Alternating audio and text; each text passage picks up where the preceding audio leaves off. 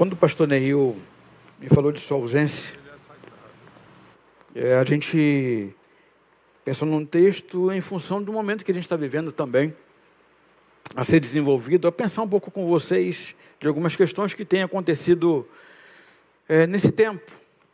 Esse tempo que se chama hoje, 5 de setembro de 2021. Setembro é um mês que a gente tem um, um feriado, é, feriado de 7 de setembro, onde a gente comemora a independência do Brasil. Né? Quando o Brasil deu o grito de, de independência ali, é, através do nosso imperador à época, e aí a gente passou a viver uma vida, pelo menos na teoria, uma vida é, de, de pessoas que, que se tornaram livres. Uma pátria livre, uma pátria que tem direito de vir é, dado pela Constituição, uma, uma pátria que é, garante direitos fundamentais pela Constituição, pelo menos é isso que até hoje nós temos. Nós não sabemos exatamente o que há de acontecer nesse 7 de setembro, irmãos, porque é, os burburinhos, as redes, a mídia, diz que esse 7 de setembro vai ser um 7 de setembro bem diferente. Um 7 de setembro que, que vai ser marcado pela manifestação, a priori, daquilo que se divulga, é uma manifestação pela liberdade, né? Uma liberdade é, que é, nos é por direito, mas que em função de algumas coisas que têm acontecido já há algum tempo no nosso país, está é, meio complicado de se ver, né? de, de, de, de se perceber e aí, essa mobilização toda aí, a gente não sabe o que, que vai acontecer no 7 de setembro. A gente sabe que vai ter manifestação gigantesca em muitas partes é, do país. Não quero entrar no mérito político aqui, não, não é a minha ideia, mas é para chamar a atenção que tudo pode acontecer nesse 7 de setembro, inclusive nada. Inclusive nada. É uma incógnita para todos nós. Mas, é, de alguma maneira, o que a gente percebe é que essa manifestação também ela faz um apontamento para algumas crises que a gente está vivendo. Né? Umas crises é, chamadas crises institucionais. Crises das quais um poder combate com outro poder, que combate com outro poder, que acoberta outro poder, que pune outro poder. E uh, quando se fala em crise, é aqui que eu queria começar a pensar com vocês. Quando se fala em crise, a gente está falando exatamente é, no que diz respeito à, à, existência humana. É crise institucionais porque está acontecendo é, entre as instituições.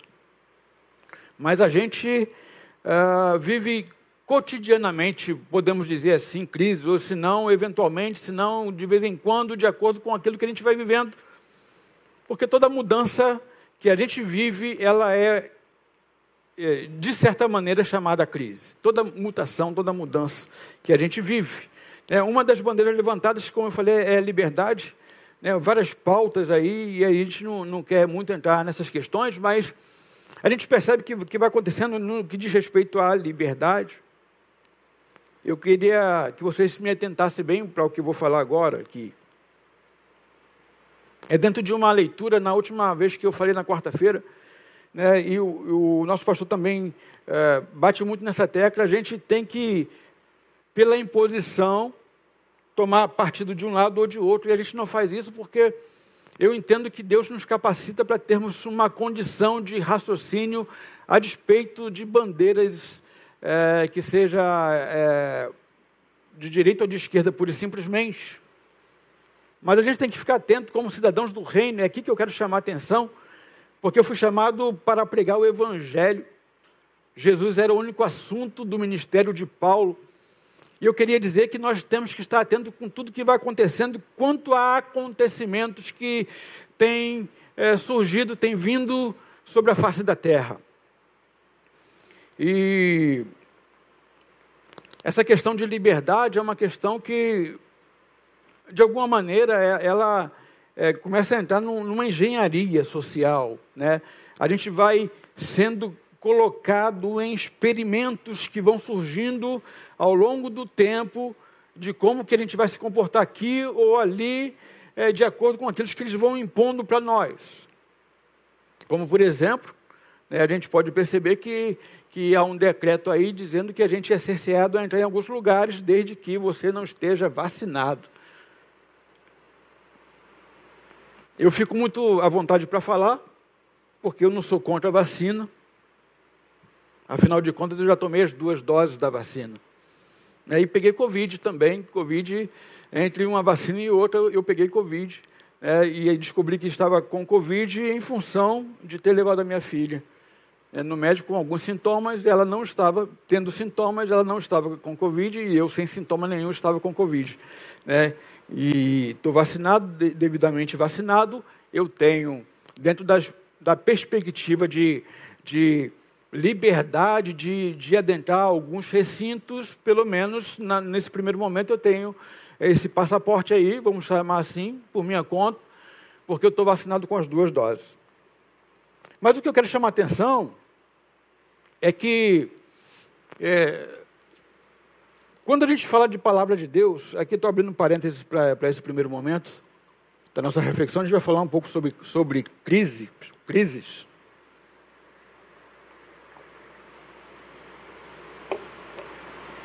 Porque as mudanças vão promovendo essas crises em nós, e a gente vai tendo que se adaptar a cada uma delas. E é, o que a gente percebe, por exemplo, é que quando diz lá que algumas coisas iam acontecer no fim do tempo, e a gente fica atento, vou, vou olhar para o tempo, o que, que vai acontecer, é, guerra, fome, peste, terremotos e, e tal, e Jesus está voltando, está próximo do, do, retorno de Jesus, e a gente fica meio que atônito, assim, meio, meio, meio alerta, né, porque a gente começa a ver, aí Jesus diz, quando você começar a ver essas coisas, ainda não será o fim. Essas coisas serão só o princípio de tudo que há de vir.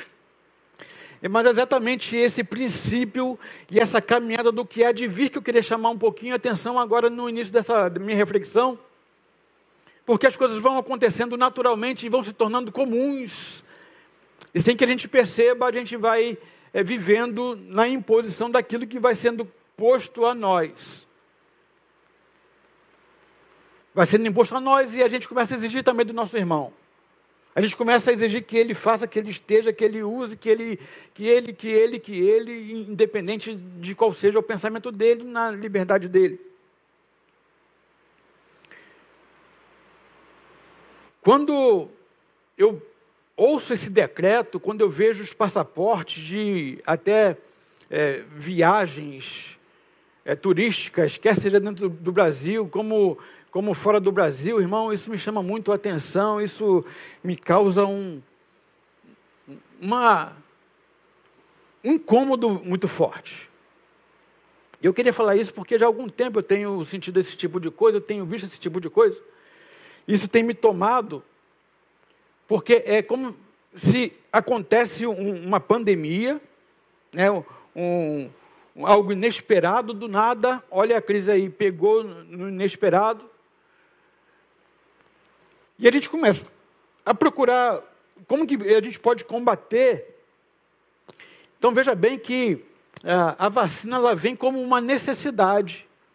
E é uma necessidade sanitária, é uma necessidade de saúde, de sobrevivência. É claro que a gente, é, olhando é, para todo o contexto, para a vida que a gente tem, para os cuidados que a gente tem que ter, para a alimentação da família, né, dos amigos, estar bem, não contaminar, cuidar do outro, a gente vai naturalmente procurar aquilo que vai permitir com que a gente permaneça de forma saudável.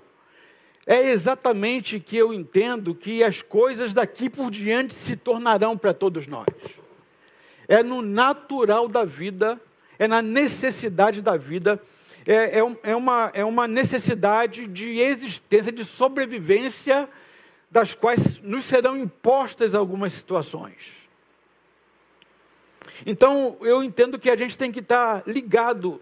E aqui, como eu falei bem, eu não estou falando de, de ideologia, eu estou falando de uma capacidade de raciocínio. E você, como é é, um cidadão do reino, você tem que estar ligado com o Cristo para que você entenda e faça bem a leitura de tudo que está acontecendo.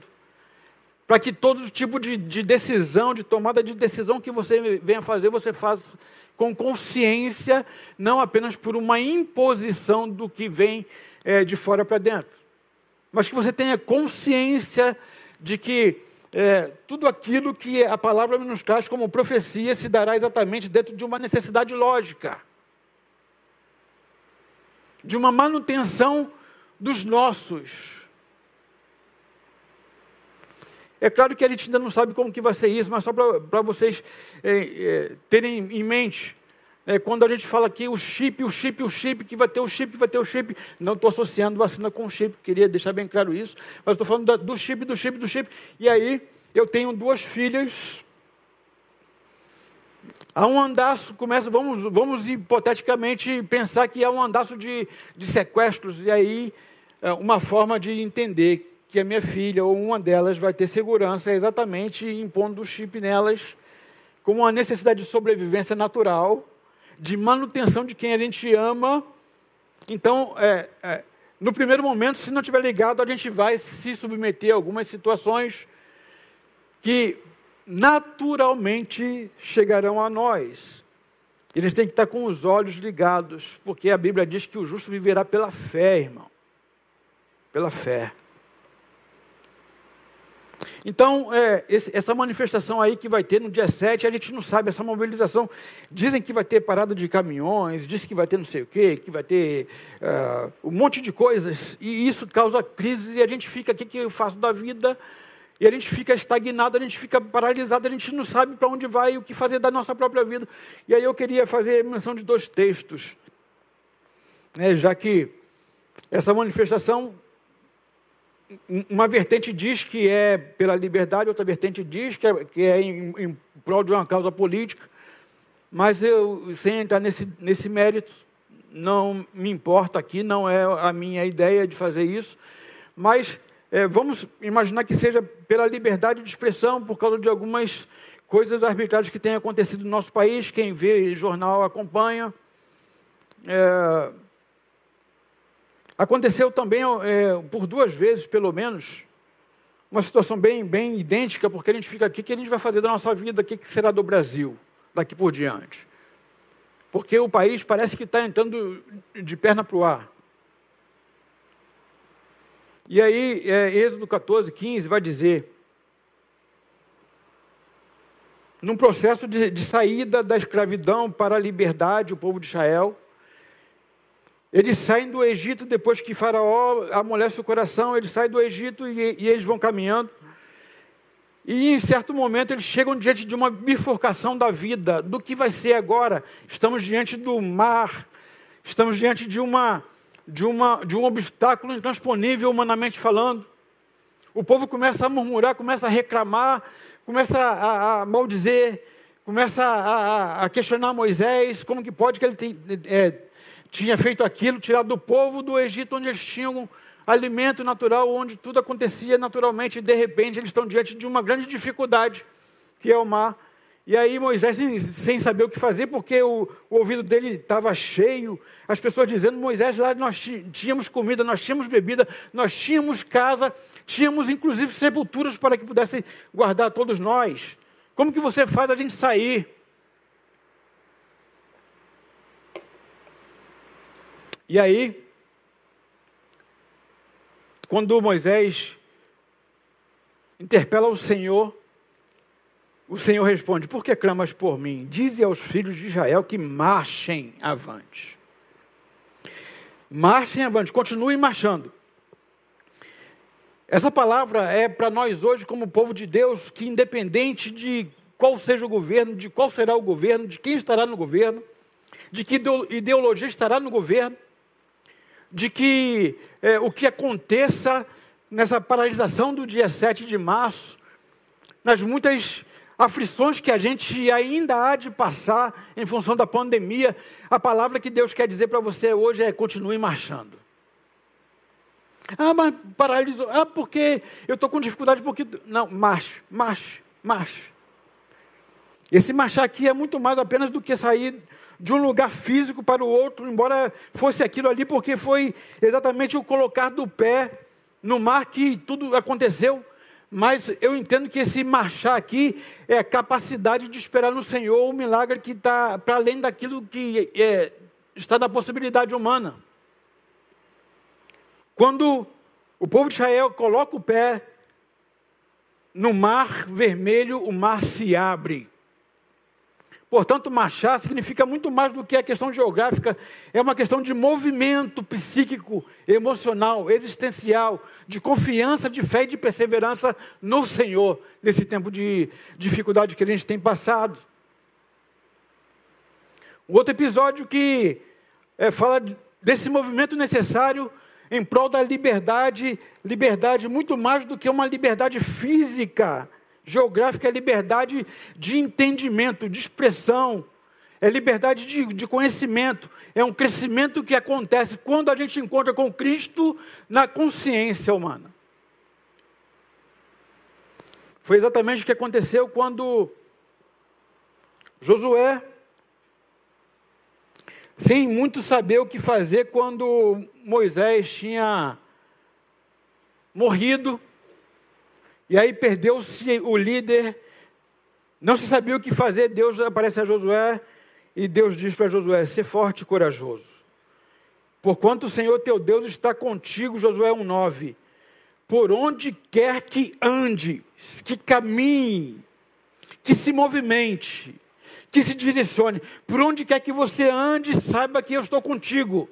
Serei contigo enquanto você meditar na palavra dia e noite. Enquanto você aplicar a palavra no teu coração, no teu caminho, na tua vida. Eu serei contigo, disse o Senhor para Josué. Portanto, mais uma palavra de caminha. Segue. É o nosso tema proposto. Não importa o que aconteça, Tenha sempre os teus olhos fitos no Senhor. Caminhe. Caminhe. Os dois textos têm a ver com o povo que lutava por liberdade. Um na saída do Egito e outro na continuidade até a, a ida à terra prometida. Moisés e Josué. Por que clamas? Caminha. Creia na palavra, medite na palavra, mergulhe na palavra. Você sempre que estiver comigo, mesmo que esteja preso em cadeia, estará livre.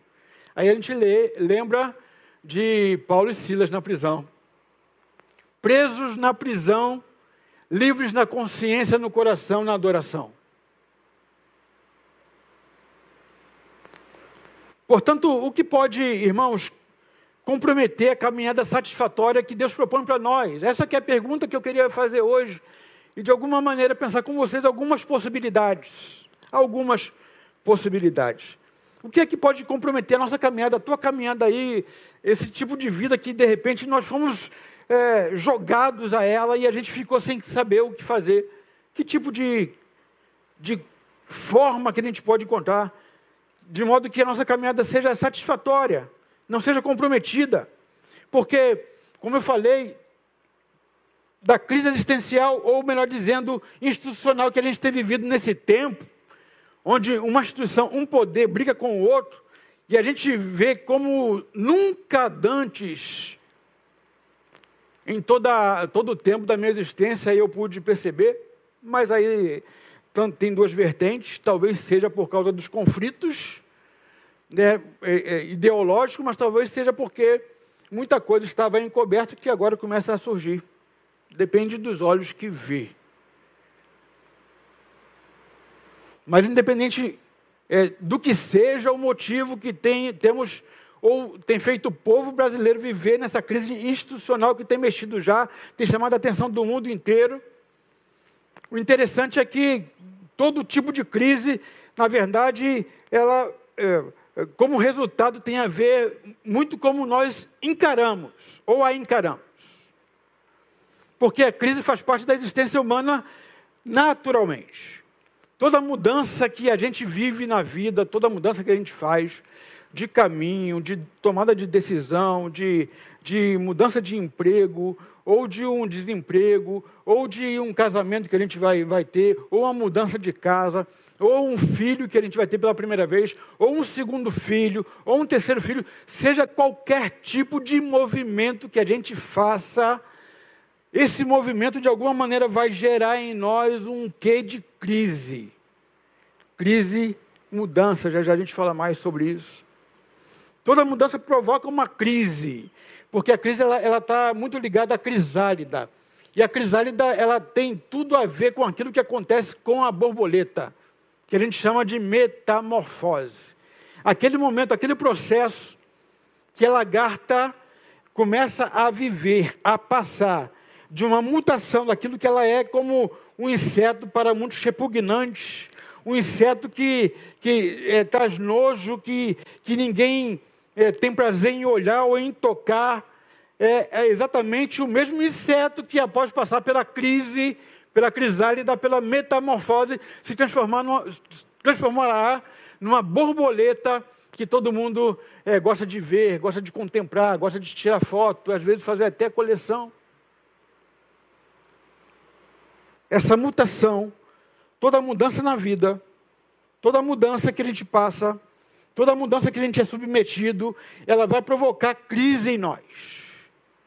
Essa mudança que a gente viveu pela pandemia, quantas crises? Como eu falei aqui, pedindo para a Vandinha orar, quantas pessoas que foram acometidas pela doença, crise.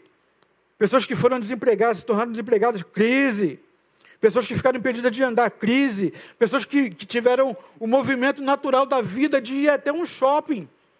Mudou o curso natural da vida, crise, crise, crise, crise, crise, crise. Toda mudança gera crise. Toda mudança é uma crise. Agora, a diferença é como a gente encara a crise a qual nós somos submetidos.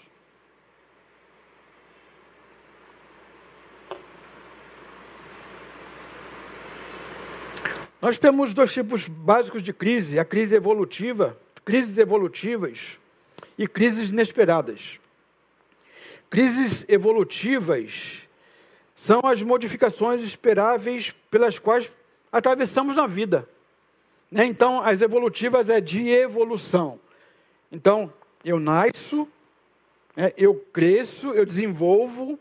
Né? Olha o processo aí da, da, do infantil o processo da perda da infantilização, da, da, da infância, tornando adolescente, o processo adolescente, depois é, se torna jovem, depois de jovem se torna é, um adulto, ou ainda quando jovem ele se enamora, ele, ele casa, e aí depois que casa, pensa em ter filho, compra casa, emprego. Veja que cada fase da vida, naturalmente, existem é, etapas específicas e cada etapa dessa vai exigindo de nós uma capacidade de adaptação, uma capacidade adaptativa para que a gente possa, na melhor maneira possível, de forma mais suave, viver todo esse tipo de crise. Essas são as evolutivas porque vai evoluindo. E a gente tem que ter um tempo para se adaptar. Mas elas são evolutivas porque elas são de forma natural e nós, naturalmente, vamos nos submetendo a elas. Mas existem também as crises inesperadas. As evolutivas são modificações esperáveis, né, pelas quais todo, toda a vida passa. E as inesperadas acontecem de forma brusca, né, abrupta, um rompimento, uma cisão. Do nada, a gente não esperava, acontece. Crises inesperadas. Pandemia, buf, perda de um ente, desemprego, enfermidade. Essas são as piores porque a gente não está esperando, a gente é pego de surpresa e agora o que, que a gente faz com tudo isso? Como que a gente vive tudo isso? Bem, existe muitos especialistas, muitos estudiosos que trabalham essa ideia da crise, como eu falei primeiro, da crisálida, da mudança, da transformação que é natural à borboleta, que a gente não vê, a gente não acompanha, apenas ela deixa de ser e, e se torna. Existe um pictograma chinês que define a palavra, a, a palavra crise em duas partes distintas, mas que estão unidas entre si. Que é exatamente a forma de olhar o momento dessa crise, o que a gente está vivendo, como que a gente vai contornar, como que a gente vai é, desenvolver, administrar, superar, suportar, suplantar, se reinventar. Depende de cada pessoa para cada pessoa, porque é exatamente o modo de olhar para esse momento. Muitas pessoas estagnaram na vida exatamente porque começaram a olhar para a crise como sendo um inimigo, um fator de perigo, um fator de, de morte possível. Então, esse, esse pictograma, esse, esse símbolo, ele traz a ideia, a primeira ideia é a ideia do perigo, do assustar, daquilo que vem para destruir, aquilo que tem o poder de paralisar. Você então, quando vive uma crise, principalmente as abruptas, as inesperadas, muitas vezes você para ali e você não sabe o que fazer. Claro, você não sabe o que fazer porque você não esperava, você não conhece esse novo momento. Mas tem pessoas que ficam estagnadas nesse momento o tempo todo, não conseguem é, é, caminhar, não conseguem voltar à vida, não conseguem superar-se elas veem o momento da crise como um perigo e ficam estagnadas e não evoluem, embora tenham capacidade nelas mesmas. Porque, embora haja a singularidade de cada um e cada um, eu me nego a pensar que alguém, seja ele quem for, não tenha uma capacidade mínima para dar uma modificada, uma guinada na vida. Agora, se ela tem dificuldade de fazer isso por si só, busca ajuda. Se você está vivendo um momento de crise da qual você não sabe o que fazer porque você estagnou, porque você vê a crise como um perigo, e você, toda vez que olha pra, para isso, para esse momento, para essa situação que você tem vivido e que te tomou de uma forma abrupta, você não sabe o que fazer, busca ajuda porque os teus olhos se embotaram diante do perigo da crise. Por esse viés que a crise traz para a gente, para muitos de nós, e todos nós podemos, em algum momento, por circunstâncias das mais variadas, ver a crise como perigo e estagnar e paralisar. Sempre haverá alguma coisa que em nós terá o efeito de paralisar até que a gente se refaça. Até que a gente faça uma leitura mais abrangente. E a gente, quando no caminho, a gente vai estar paralisado. A ideia hoje é caminhe, independente do que aconteça, independente se tenha força, independente se tenha vontade de caminhar, a ideia é caminhe, continue caminhando na fraqueza. Porque muitos, muitos dos nossos irmãos da fraqueza tiraram força, irmão. Deus tem alegria de quem não paralisa, Deus tem alegria de quem continua. A alegria do Senhor é a nossa força. Uma outra forma de olhar a crise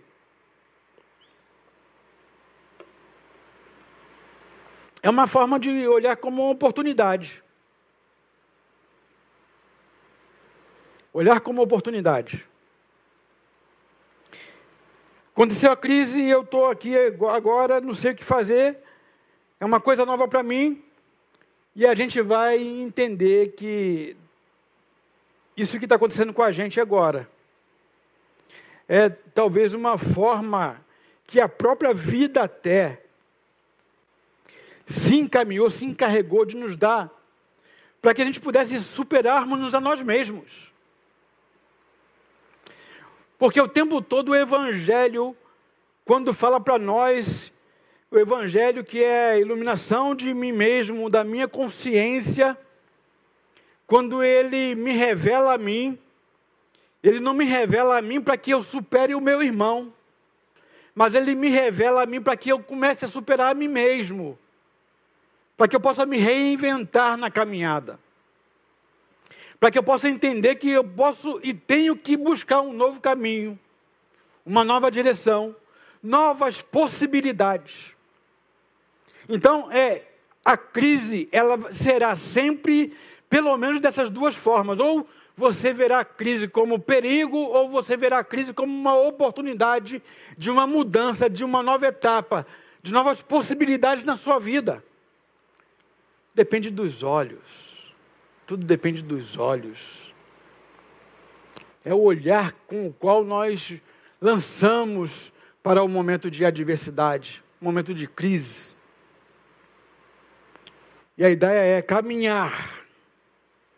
Como é possível caminhar satisfatoriamente, portanto? E aí, dentro desse questionamento, como é possível caminhar, tem o texto de Filipenses capítulo 2 melhor dizendo, capítulo 3.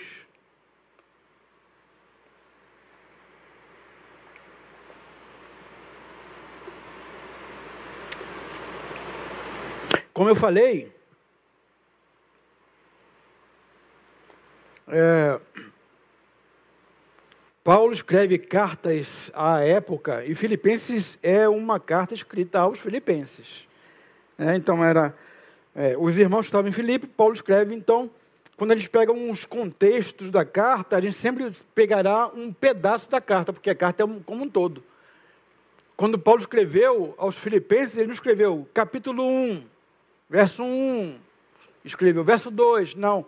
Isso foi feito muito tempo depois, para que a gente pudesse identificar um texto de forma mais rápida, um, um tema, um assunto que a gente quisesse falar, ou ter uma ideia e aí a gente, a gente tem como ver capítulo 3, versículo tal.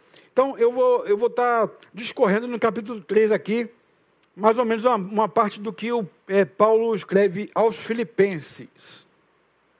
Um texto muito conhecido, né, o texto básico que é Filipenses, capítulo de número 3, é, no verso 12. Não que eu já tenha alcançado tudo isso ou seja perfeito, entretanto vou caminhando. Olha Paulo dizendo: estou caminhando. É gerúndio, é permanente, é contínuo, é em todo o tempo. Eu vou caminhando. Paulo está dizendo aqui aos Filipenses: eu não alcancei ainda, eu não cheguei nesse patamar, mas eu estou caminhando, eu estou tentando, eu estou me esforçando para que eu chegue, para que eu supere, para que eu me torne, para que eu seja. Ele diz: Não que eu já tenha alcançado tudo isso, ou seja, perfeito. Entretanto, vou caminhando, buscando alcançar aquilo para que também foi alcançado por Cristo Jesus. Paulo está dizendo aqui, nessa, nesse contexto aos Filipenses, ele está falando sobre é, aquilo que a vida demanda, irmãos. Que a vida é um constante caminhar. Tudo ao nosso redor está em movimento, inclusive esse púlpito aqui que parece ser sólido. Está no estado de, de solidez. Esse celular está no estado de solidez, mas a gente sabe que as partículas menores possíveis elas estão em movimento o tempo todo. Esse celular tem partículas que estão em movimento. Porque movimentar-se faz parte da criação. Veja que movimentar-se é produto do que Deus coloca em nós. Há uma necessidade natural do movimentar-se. O pastor falou de novo na quarta-feira, eu gosto bastante de, de, dessa frase. Todo, todo é, organismo saudável cresce, e cresce naturalmente. Então o corpo, você leva o, o bebezinho, nasceu, você leva o bebezinho lá, recém-nascido, Aí o que, que acontece um mês depois? Você volta de novo. Outro mês depois você volta de novo. E volta de novo, até ele completar um ano e depois fica mais espaçado o tempo de busca do especialista. É porque ele naturalmente, a natureza vai é, permitindo que um corpo saudável cresça naturalmente. Não precisa fazer esforço. É só você alimentar é, corretamente, é só você dar as condições naturais é uma planta, como eu falei no início desse culto aqui, primavera, né? sol de primavera, setembro. A gente vai ver as flores aí, não precisa você fazer força, não precisa você regar. Simplesmente você vê as árvores é, floridas, porque a natureza, a natureza naturalmente cresce, ela acontece. E a gente naturalmente evolui no físico, porque é da natureza, mas existe instâncias em nós das quais necessariamente ou obrigatoriamente não acontecem no mesmo nível. Eu amadureci, cresci, desenvolvi no físico, mas existem questões das quais é, eu reputo como sendo necessário um investimento maior. As áreas emocionais, por exemplo. A área existencial, a gente precisa estar investindo o tempo todo, se reinventando o tempo todo, se refazendo, repensando, queimando neurônios, fazendo conexões entre outros neurônios, tudo isso em função daquilo que você vai buscando na caminhada, no caminho, no fazer. É isso que Paulo está dizendo. Eu vou procurando, eu vou caminhando, eu vou seguindo. Eu não me entreguei a esse momento de crise, eu não me entreguei à dificuldade, eu não me entreguei à pandemia, à perseguição, à prisão. Não me entreguei, eu continuo caminhando. Porque a vida tem que ser sempre na proposta do caminhar. Do caminhar. Como é possível caminhar satisfatoriamente? Aí no verso 13 ele começa dizendo: Não deixando que as experiências ruins do passado o domine. Diz assim o verso de número 13, Filipenses 3: Irmãos, não penso que eu mesmo já o tenha conquistado. Irmãos, não penso que eu mesmo já o tenha conquistado, mas tomo a seguinte atitude: esquecendo-me das coisas que para trás ficam ele está dizendo, esquecendo-me das coisas, não é uma amnésia, é passar borracha. Não é não ficar aprisionado aquilo que aconteceu outrora.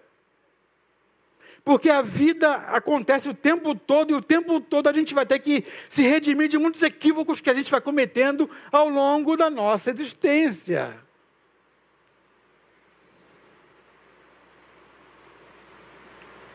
E aí o interessante que do verso de número 3 ao verso de número 6, Paulo vai expondo né, sua biografia.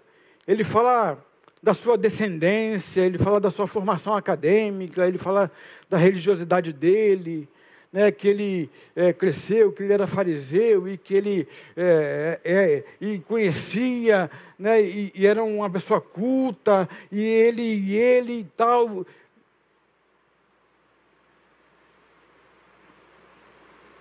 Aí no 6a ele diz assim, ele fala de uma prática reprovável, veja bem que isso aqui, isso aqui chama bastante atenção.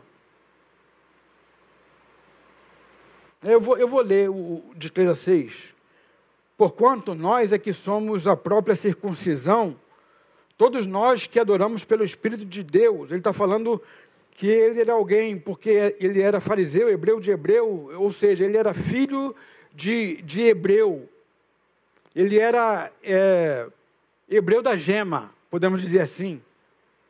Ele era judeu da gema, né, o carioca da gema. Ele é nascido no Rio de Janeiro e tem os pais cariocas. É o da gema, que mora aqui, que nasceu e que fica, que cresce. Aí ele vai dizendo, porquanto nós é que somos, então ele sendo hebreu, ele passou pela circuncisão natural do corpo mas ele está falando agora de uma circuncisão que acontece no coração, pelo Espírito de Deus. Todos nós que adoramos pelo Espírito de Deus, que nos gloriamos em Cristo Jesus e não depositamos confiança alguma na carne. Essa carne aqui, embora a carne seja sempre dentro de uma prevalência, quando Paulo fala de carne, ele está falando de, de coisas pecaminosas, mas aqui na carne ele está falando do próprio braço, da própria capacidade cognitiva né, do próprio esforço que ele, que ele tinha cometido, ele diz o seguinte: não depositamos confiança nesse esforço natural. Todas as minhas conquistas que eu tive, eu reputei essas coisas como esterco. Embora eu também tivesse razões para alimentar tal convicções. Ora, como que é interessante todos nós temos orgulho daquilo que nós somos, nos tornamos.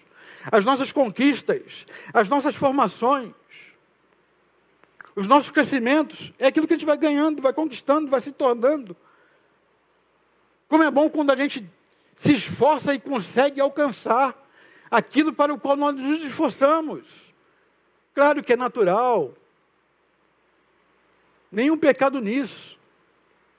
O pecado se torna quando tudo isso que a gente conquistou com o esforço natural se torna motivo de é, nos é, assoberbarmos, tornarmos-nos soberbos, em detrimento daquilo que o nosso irmão não é, não conquistou. Aí que está o pecado, aí que está o erro. Achar que é melhor, que é maior, que tem um acesso privilegiado a Deus. Deus não tem filhos prediletos, Deus não faz acepção de pessoas. E aí Paulo começa a entender tudo isso, ele diz: Eu sou, eu tenho essa formação, eu tenho qualificação. Mas ele continua dizendo: Eu poderia me orgulhar de tudo isso. Eu fui circuncidado no oitavo dia de vida, filho de descendência de Israel, do tribo de Benjamim, hebreu de hebreus, quanto à lei fui fariseu. Quanto ao zelo, persegui a igreja. Olha, quando ele diz perseguir a igreja, perseguiu mesmo. Quando Paulo foi encontrado por Jesus, foi confrontado por Jesus, na, no caminho de Damasco, ele estava com uma carta para é, perseguir cristãos, para prender cristãos, cristãos e até matar. E eu vou dizer uma coisa para vocês. Em Atos, no capítulo 7, 58, vai dizer para mim que Paulo, Atos 7, 58, olha o que diz. Aqui está falando sobre Estevão. Estevão é conhecido como o primeiro mártir do Evangelho. Jesus não, não, entra nesse esquema, porque Jesus era o Evangelho puro e simples. Mas Estevão é aquele seguidor, o primeiro seguidor de Jesus, que morre pelo Evangelho, por pregar o Evangelho, por ter uma nova vida, uma nova consciência, um novo entendimento da vida que caminhava. Ele enfrenta aqueles perseguidores e olha o que diz o texto: e arrastando-o para fora da cidade, o apedrejaram. As testemunhas deixaram suas roupas aos pés de um jovem chamado Saulo. Saulo que foi, no caminho de Damasco, tornado Paulo. Esse zeloso da lei, que tinha conhecimento das Escrituras, era aquele que perseguia e que matava. Paulo tinha sangue em suas mãos. A vida de Estevão estava, é, ou tinha sujado a, a, a, mão de Paulo. Veja bem que as, as roupas, ou seja, parece o seguinte: olha, missão cumprida, Saulo, está aqui mais um, ó, o primeiro, de tantos outros que a gente vai perseguir. Veja bem, irmãos. Paulo tinha um assassinato em suas costas.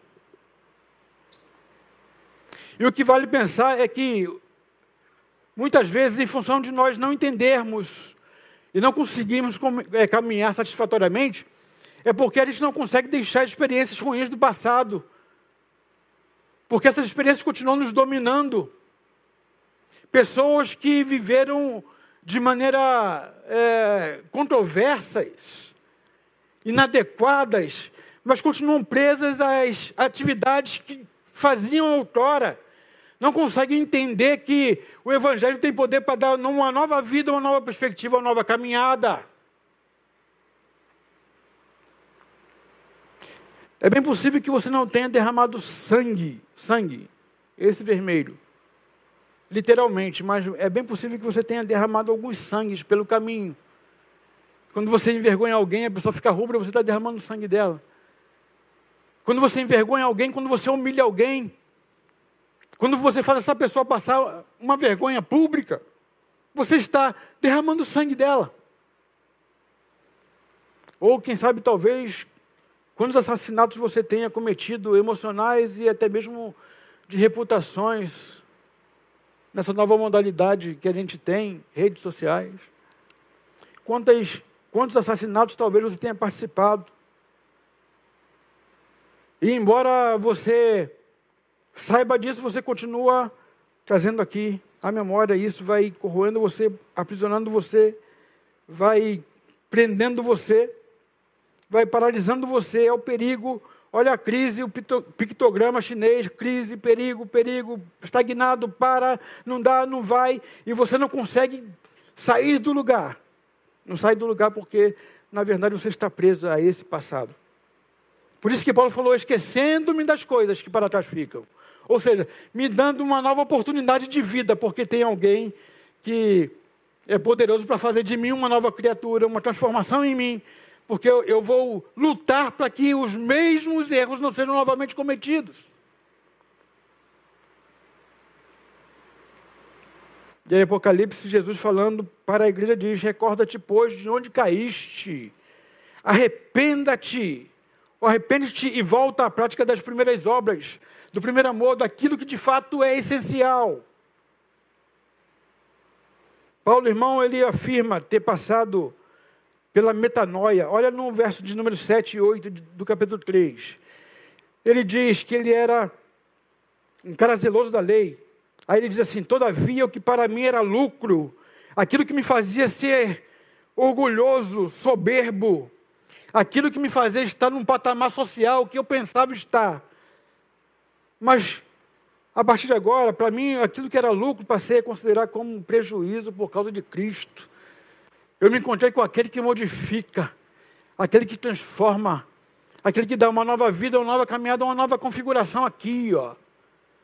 Mudança de chip, metanoia, mudança essencial de pensamento, de caráter, de estrutura, não é só uma nova roupagem de fora. Não é uma adoração verborrágica, não é uma adoração é, que parece ser, mas é alguém que agora adora, se tornou um adorador, não por causa da mudança de fora para dentro, mas de dentro para fora, porque é assim que o Evangelho faz. Metanoia. Paulo está dizendo, quando eu conheci Cristo, ah, quando eu conheci Cristo. Mais do que isso, compreendendo que tudo é uma completa perda, quando comparado à superioridade do valor de conhecimento de Cristo Jesus, meu Senhor. Olha só, quando, quando compreendo que tudo é uma completa perda, quando comparado à superioridade, é um patamar acima, é um novo nível. É uma transcendência que eu vivo agora, porque eu conheço Cristo, eu sei quem tenho crido. Eu sei quem mudou a minha sorte, quem mudou a minha vida, e aquele que guardará meu tesouro até o grande dia, independente se o planeta exploda, irmão. Exploda.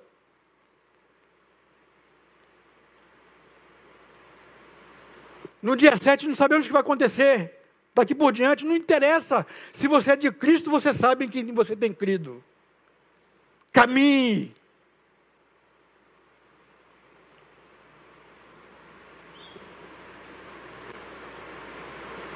Por quem decidir, por Jesus, perder todos esses valores, os quais considero como esterco, a fim de ganhar Cristo.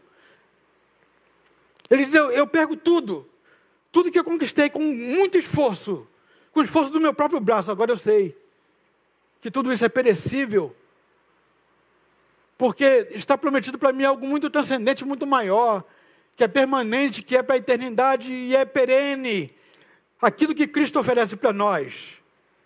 Portanto, se você quer caminhar, caminhar com qualidade, satisfatoriamente, é importante que você entenda que algumas coisas que você tem dado muito valor têm prendido você nesse tempo, tem estagnado você.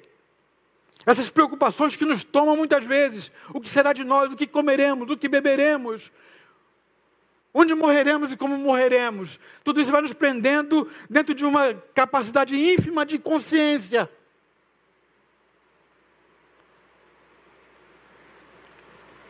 Independente do que aconteça, caminhe. Como é possível caminhar satisfatoriamente?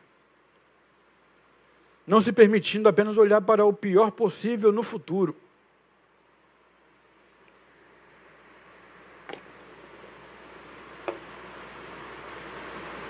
Aí o verso 13 que nós já, já lemos uma vez mais, um pedacinho que diz: avançando para as que, para as que estão adiante de mim. O 12 ele diz: esquecendo-me, né, o, o, o 13 ainda, diz: é, esquecendo-me das coisas que para trás ficam. E aí ele com, complementa: avançando para as que estão adiante de mim. Portanto, quer ter uma vida satisfatória de caminhada, não se permita apenas olhar para o pior possível do futuro Paulo está dizendo: o que está diante de mim, eu não sei o que vai acontecer. Eu não sei o que me está reservado, não interessa. Aqui vai a definição que eu entendo Eu tive uma professora que dizia: a ansiedade, ela falava num, num tom de voz bem, bem sarcástico assim. Quando falava, estou ansioso e tal, eh, ou, ou, a pessoa demonstrava sem falar que estava ansioso por aquilo que ela ia cometendo, aí a professora falava: ansiedade é profusamente rica em máscaras. Pô, deixava bolado, cara. A ansiedade é profusamente rica em máscaras. É tão difícil definir ansiedade, irmãos. Pode ser tanta coisa junto. Por isso que hoje tem a TAG, é transtorno de ansiedade generalizada. Porque é tanta coisa junto ali, emaranhado, e até você entender exatamente qual é a dinâmica daquele negócio todo, ela já definia há anos e anos. A ansiedade é profundamente rica em máscaras. Ela se mascara pelos acontecimentos, pelas preocupações, pelos valores, pelos medos, pelos desejos, das conquistas as mais variadas na vida, ela, ela é rica em máscaras. Mas para mim, a melhor definição que eu vejo da ansiedade é a antecipação de possíveis situações ruins do futuro. Porque a gente entende que é, a, a ansiedade, como transtorno, ela é maléfica, sim, ela adoece. Mas é uma ansiedade boa, quando você tem uma ansiedade, pô, vou conseguir, vou conquistar. Né? E você fez uma boa prova, caramba, vou, vou, vou, né? E aquilo te impulsiona, e você tem aquela ansiedade e tal. Mas é, quando a ansiedade é a ansiedade que transtorna, pode ter certeza, ela não antecipa aquilo que é bom do futuro. Você não, não sofre de ansiedade porque você vai ganhar melhor amanhã. Você fica na expectativa, né, né Crebinho? Já pensou? Clebinho vai ser. Vai ganhar uma promoção. De major, Clebinho. Olha só. Aí tu vai ficar, ai meu Deus do céu, ai vou virar major, ai mês que vem vou virar major. Pô, não vai, cara, sofrer desse jeito. Caraca, fica ali, né? Pô, quando chegar, pô, aí já começa até, às vezes, fazer um planejamento, mas não, não, não vai sofrer desse jeito. A gente, a gente sofre por aquilo que de pior pode acontecer com a gente. Ele está dizendo, não, não permita que essas coisas, que está no futuro, sejam só coisas ruins. Porque a gente vai pensando, não deu certo ontem, não dará certo amanhã também, nunca mais dará certo. E a gente vai jogando a toalha, a gente vai abdicando da mão, vai, vai abrindo mão, abdicando da vida. A gente está em setembro, em setembro a gente vai falar muito sobre suicídio. Vinícius vai falar hoje à noite sobre suicídio. E existem aquelas pessoas que, que cometem ou tentam o suicídio tendo um ato direto. Mas existem muitas pessoas que vão se matando aos poucos. De forma, às vezes, até inconsciente. Ou consciente, mas ela vai deixando de se cuidar aqui, vai deixando de se cuidar ali vai deixando de procurar um médico, vai deixando de fazer um exame, e ela vai abdicando da vida. Porque ela não tem coragem de assumir a, a, a ação que ela, que ela cometeu, ela, foi fatalidade da vida. Mas na verdade ela está se deixando levar. Porque ela sofreu tanto na vida já, e o futuro para ela não tem nenhuma perspectiva nova, nenhuma possibilidade nova, e ela vai se largando na vida, ela vai se deixando. Fica uma pessoa largada. Quer caminhar com qualidade, não se permita apenas olhar para o pior possível no futuro. Porque o futuro, embora seja o depósito de possibilidades idealizadas para algumas pessoas, para muitas outras é apenas onde se encontra os terríveis acontecimentos que nos esperam. Futuro para mim é aquilo que de pior vai acontecer, então eu prefiro abdicar do futuro. Não tem futuro, não tem perspectiva. Quando o movimento é esse, irmão, fica muito evidente a primeira face do desenho, do pictograma, da estagnação, do perigo. Do perigo. O que move é o perigo. A pergunta é: o que, que te move nesse tempo de tamanha crise que a gente vive? Onde você está preso? Como você olha para o perigo ou para a oportunidade?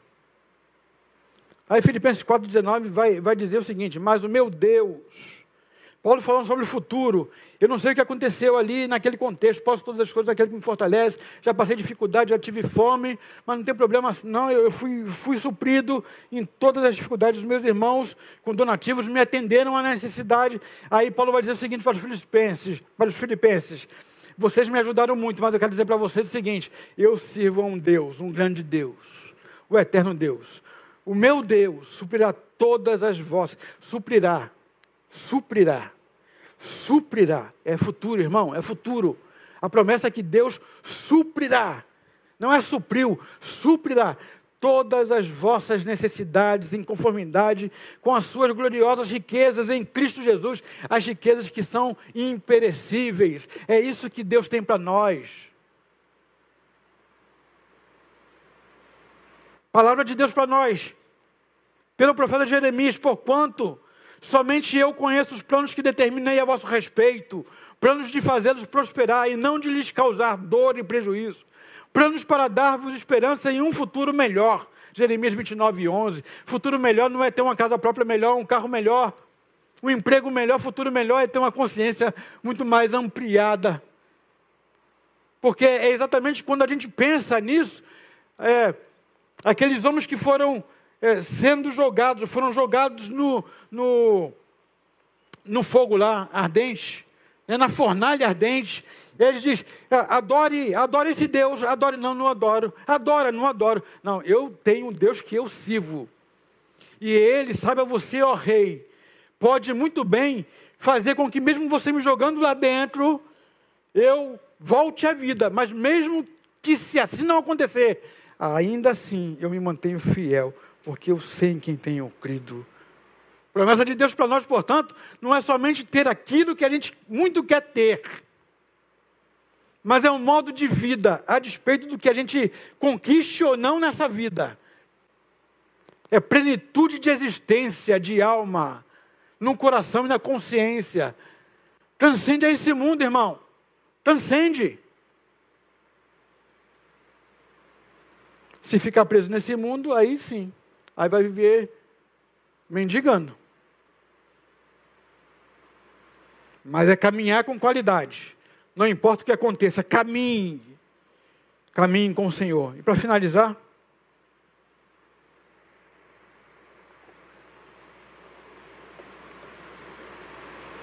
Paulo vai dizer que uma forma de, de, a gente viver uma vida satisfatória no caminho é aproveitando cada momento como oportunidade de superação e crescimento.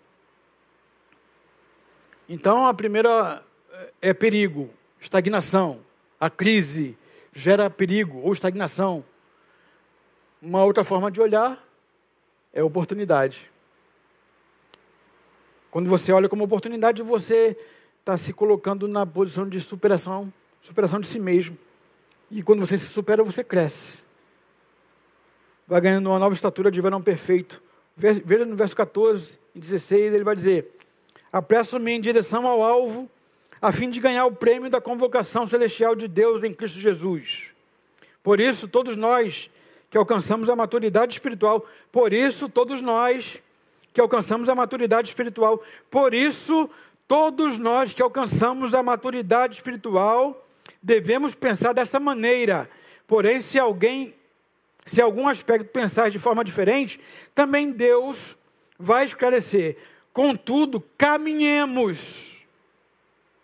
Contudo, caminhemos na medida da perfeição que já atingimos, do crescimento que já atingimos, da maturidade que já, já atingimos. Caminhemos nessa maturidade. 2 Coríntios 5,17 vai dizer: portanto, se alguém está em Cristo, é nova criatura as coisas antigas já passaram, tudo se fez novo. Né? Aqui tem uma diferença é, abismal entre é, o que muitas vezes, pela confusão que acontece, a gente não sabe distinguir e a gente vai se exigindo além do que se deve e a gente perde o processo do, da evolução, do amadurecimento, do crescimento. Porque quando Paulo diz: quem está em Cristo, nova criatura é, ele está dizendo o seguinte: você quando está em Cristo, eu aceito, eu reconheço Jesus como meu Salvador, como Senhor da minha vida, da minha alma, da minha existência. Você se torna como um ato, alguém que está salvo pelo sangue do Cordeiro. Mas a partir daí começa um processo. A salvação é um ato. A santificação é um processo, é uma luta, é um embate consigo mesmo. Caiu aqui, levanta e vai de novo, e tenta de novo, e tenta de novo, porque você não está competindo com o outro que está mais à frente, mas você está competindo contigo mesmo, consigo mesmo. E você vai entendendo, poxa, hoje eu fui melhor, cara, glória a Deus. Ontem só li um versículo, não consegui ler mais nada. Caramba, hoje já li cinco versículos, já li um contexto. Caramba, ontem eu não conseguia me concentrar para falar com o Senhor, as coisas iam passando na minha cabeça, assim, as crises, pandemia, pandemia, crise de desemprego, fome, briga ideológica, Bolsonaro, Lula, PT, direita, esquerda, 7 de setembro, meu Deus, vacina, não vacina, e vermectina, essas coisas todas vão tomando a vida e você vai vivendo por isso, e aí você para para orar e não consegue se concentrar. Porque isso vai te roubando, você está tão distante de Deus que nem percebe mais. Aí hoje você já parou, Senhor, tem misericórdia da minha vida, me ajuda. Santificação, processo.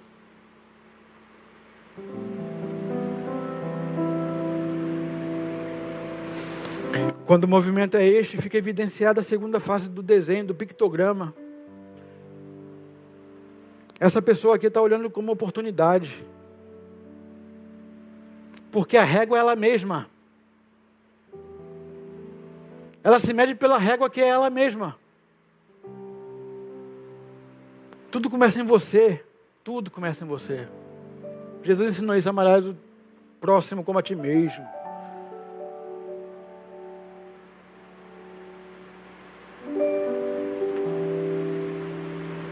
Aí eu encontro pessoas na minha caminhada aí, ministerial e profissional. Pessoas que viveram vidas tão difíceis, tão duras, por equívocos cometidos por ela mesma. E ela se vê, muitas vezes, essas pessoas se veem como responsáveis e por causa disso elas começam a se vilipendiar, dando chicotada em si na caminhada. Oh, chibatada não é, é uma consciência que movimenta. Não é uma consciência que produz autoflagelo. Eu sou péssimo, eu sou idiota, eu sou, eu sou miserável, eu sou incapaz, aí fica no mesmo lugar.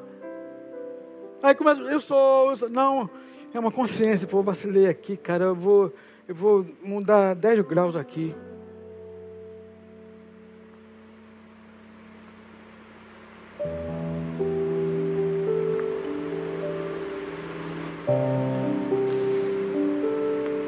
Tudo começa em você. Ela fala, mas não depende de mim, tudo depende de você, irmão. Tudo depende de você, irmã. Não, não depende, não depende do outro. Não, depende de você. Porque quando você tem projeto para você e você inclui alguém que esse alguém não quer estar, ainda depende de você.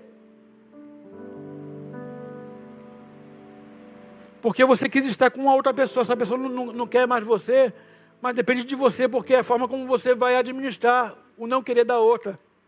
Depende de você. É, é a forma como você vai encarar o negócio. A impossibilidade de ter, de conquistar, é, é consciência. É, não, não conquistei tudo bem, mas eu sigo. Porque a vida é movimento, a vida segue. Tudo começa em você. Agora, muita gente não consegue porque continua bebendo leitinho. 1 Coríntios 3, 2 vai dizer: O que vos dei para beber foi leite, não alimento sólido, pois não podias recebê-lo ainda. Paulo tinha muita coisa para ensinar, mas ele não dava porque não podia receber. Jesus vai dizer assim, com outras palavras: tinha muito a vos revelar, mas ainda não é possível. Por quê? Porque você não, não tem uma, um, um patamar, um nível que suporte outras coisas. Aí você fica aqui na primeiro degrau. Agora só teremos das coisas do reino a proporção da nossa maturidade espiritual. Só teremos do reino a proporção da nossa maturidade espiritual. É isso que o texto ensina. O êxito do teu caminho, portanto, dependerá de você sempre. Não devemos delegar aos outros o que cabe a cada um de nós fazer. Afinal de contas, no final de tudo, o que a palavra me ensina é que cada um dará conta de si mesmo. Portanto, irmão, concluindo essa minha palavra, não importa o que aconteça, quer seja no dia 7 de setembro ou em qualquer outro dia vindouro da nossa existência, caminhe. Mas caminhe com Cristo. Ele é o caminho pelo qual precisamos continuar caminhando, pois é o único que pode nos levar a Deus. Ele é a nossa esperança. Ele é a nossa esperança. Pois em nenhum outro nome dado entre os homens há no qual possamos ser salvos. Quer ser salvo, irmão, desse tempo, desse mundo? Dos engendramentos, da engenharia social, na qual nós já estamos submetidos, como falei no início? Ele é salvação, é Jesus. Ele é o penhor, a penhora, a garantia da vida eterna, da promessa. Fica nele, caminhe nele. Não importa o que aconteça, caminhe. Em nome de Jesus. Deus nos abençoe. Nos capacite. Nos dê um domingo abençoado de reflexão. Uma nova caminhada. Uma nova proposta de vida de ministério. Seja assim em nome de Jesus. Sim, Deus. É o que nós queremos. Muito obrigado por tua palavra. Que o teu Espírito Santo ministre como quiser em cada coração que foi alcançado nesta manhã. Sim, Deus, que tu possas, na tua soberania, fazer produzir 100, 50 e 30 por um. Não importa quanto seja, o que importa é que nós queremos que tu, nós nos abrimos para que tu possas fazer. Nós nos submetemos à tua vontade, Deus. Nos curvamos a ela. Porque a tua vontade é sempre boa, perfeita e agradável. Assim nos despedimos. Fazemos em nome de Jesus. Amém e amém. Até a noite, se Deus nos permitir, queridos.